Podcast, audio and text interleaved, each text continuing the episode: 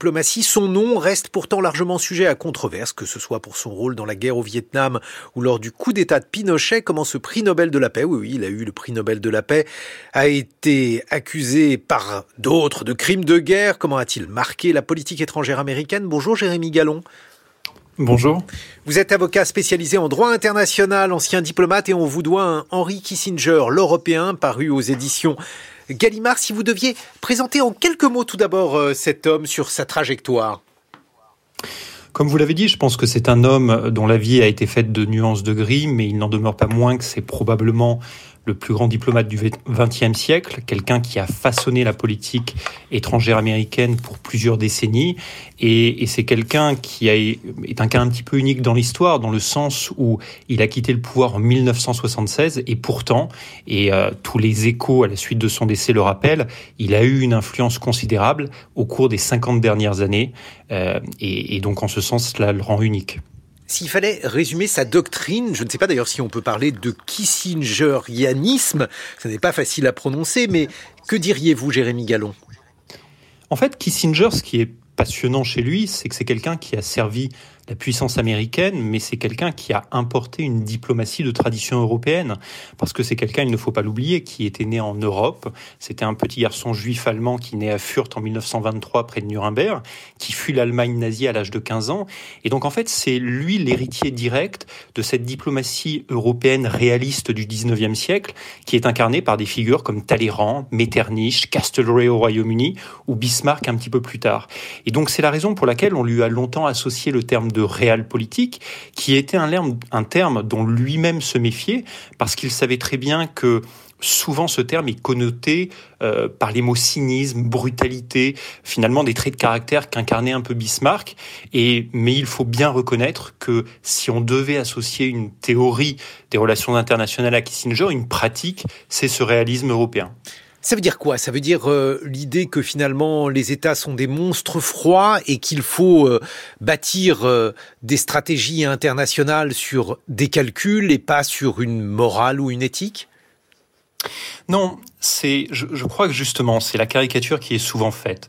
Je pense que il était convaincu qu'on ne peut pas bâtir une politique étrangère uniquement sur la morale. Pour autant, ça ne veut pas dire que sa politique était amorale. Kissinger avait une boussole ultime qui était euh, d'éviter de connaître à nouveau le chaos qu'il avait connu dans sa jeunesse, c'est-à-dire le chaos de l'Allemagne nazie, le chaos d'une Europe qui s'effondrait.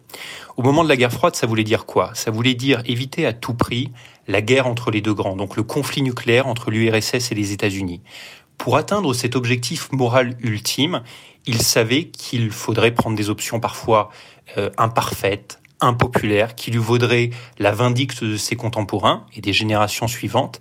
Et c'est ce qu'il a fait. Mais je crois que dans le, réalisme, euh, il n'y a pas nécessairement de la brutalité, du cynisme, pas du tout. Il y a surtout la volonté d'analyser et de voir le monde tel qu'il est et non pas tel qu'on aimerait qu'il soit.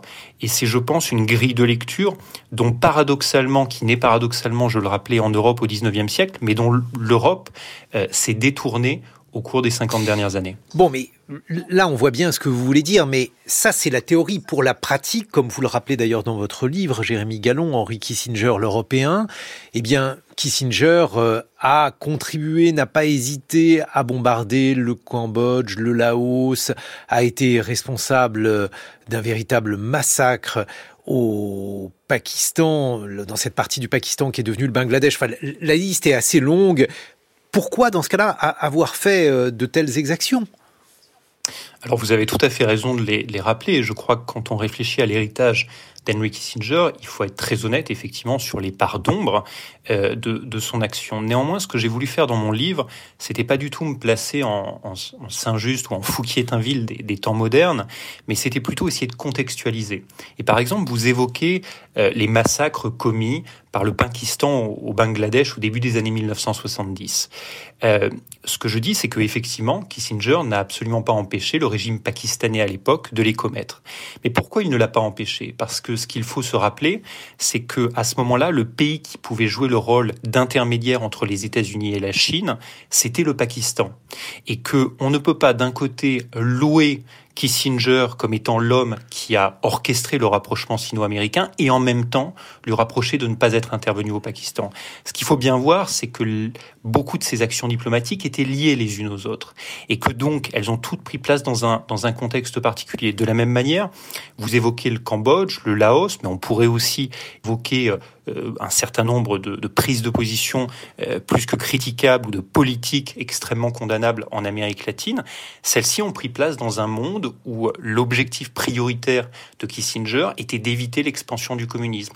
Par exemple, je donne un autre exemple, quand il l'empêche, quand il ne fait rien, pardon, pour empêcher l'Indonésie d'envahir le Timor oriental, il prend cette décision parce qu'il considère que l'Indonésie de Suharto est le dernier régime qui évite l'expansion du communisme en Asie du Sud. Bon, alors ça c'est bien compris, mais Jérémy Gallon, ce que l'on peut également rétorquer à ce type d'argument, c'est que finalement, au Vietnam, il n'a rien empêché du tout, et même en un sens, euh, il a hâté. Alors, il n'est pas le seul, puisque ce n'est pas lui qui a déclenché la guerre du Vietnam, mais en tout cas, il va hâter euh, l'arrivée des communistes au Vietnam.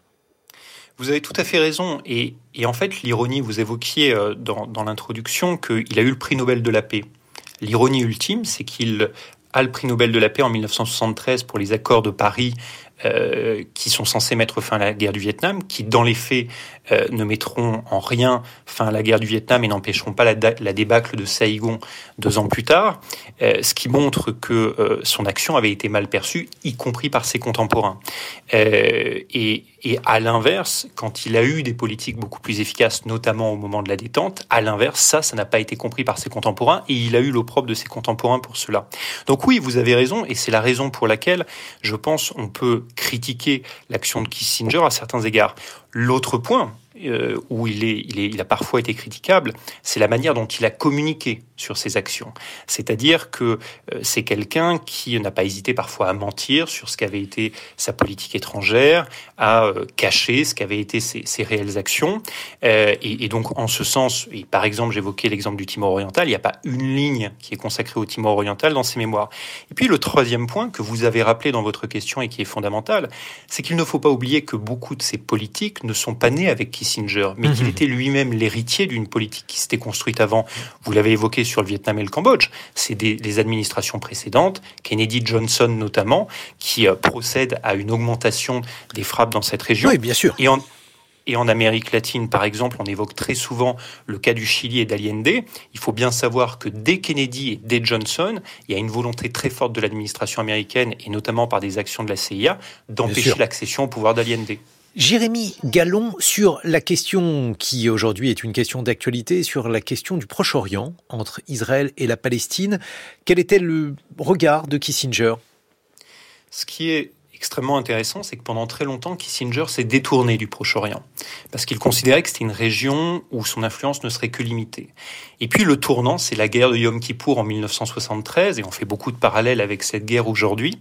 Et euh, c'est à ce moment-là qu'il est intervenu. Et il est intervenu notamment en nouant une amitié extrêmement forte avec un homme qu'il avait jusqu'alors sous-estimé, Anwar el-Sadat, qui était le raïs égyptien. Et en fait, les accords de Camp David, qui seront les premiers accords de paix entre une puissance arabe et euh, Israël, qui sont signés en 79 sous l'administration Carter, l'architecte c'est vraiment Kissinger. L'homme qui, par ce qu'on a appelé la diplomatie de la navette, c'est-à-dire cette diplomatie intense entre capitales arabes durant cette époque qui a vraiment bâti une politique américaine au Proche-Orient, c'est mmh. Kissinger. Je pense qu'aujourd'hui, euh, ce qui intéressait Kissinger au Proche-Orient, c'était euh, surtout l'évolution structurelle mmh. de cette région. Et je pense qu'il avait été très marqué par les tendances structurelles qu'on a vues ces dernières années, notamment les accords d'Abraham, notamment l'accord récent qui avait été conclu entre l'Arabie saoudite et l'Iran sous l'égide de la Chine. Et je pense que la question que se serait posée aujourd'hui Kissinger, c'est de se dire, au-delà mmh. de ce conflit absolument terrible dont on est le témoin aujourd'hui, quel est l'avenir à 5 ans, 10 ans, 20 ans, parce que c'est quelqu'un qui projetait toujours sa pensée dans le long terme, de cette forme de normalisation régionale, de cette stabilisation régionale qu'on avait observée au cours des dernières années. Jérémy Gallon, j'ai une question compliquée à vous poser euh, pour conclure. Pensez-vous que, Kissinger ait euh, protégé les États-Unis? Parce que finalement, le, le, but de ce diplomate était celui-ci, alors protéger les États-Unis du communisme, protéger du chaos, mais aujourd'hui, nous vivons dans un véritable chaos. Alors, est-ce que les actions de, Kissinger, qui a quitté euh, le pouvoir il y a une cinquantaine d'années, euh, ont rendu le monde plus sûr pour son pays? Je ne parle pas des autres pays. C'est une très bonne question que vous posez. Moi, je pense que Henry Kissinger était quelqu'un qui savait que la diplomatie est un chantier permanent. Euh, et il savait très bien en 1976 que même s'il avait bâti un certain nombre de fondations, celles-ci étaient fragiles et qu'il faudrait toujours, toujours retravailler pour, pour rebâtir des fondations plus solides.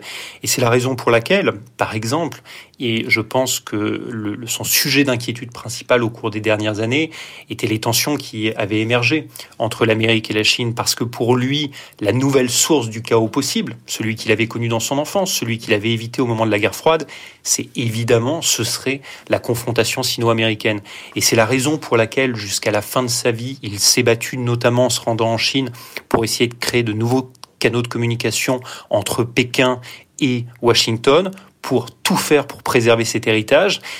Et c'est peut-être en ce sens qu'il a été jusqu'au bout de sa vie un immense diplomate. Merci beaucoup, Jérémy Gallon. Je renvoie à votre livre, euh, qui est vraiment un, bon ouvrage, euh, Henri Kissinger, euh, l'Européen, publié aux éditions Gallimard. Vous dites d'ailleurs cette chose sur laquelle on, aurait pu également revenir, que trois des principaux artisans de la politique étrangère américaine, autrement dit Kissinger, mais aussi Madeleine Albright et Zbigniew Brzezinski, eh bien, étaient des étrangers. Voilà, c'est aussi un, un exemple à méditer. Merci d'avoir été avec nous. Je rappelle que vous êtes avocat spécialisé en droit international.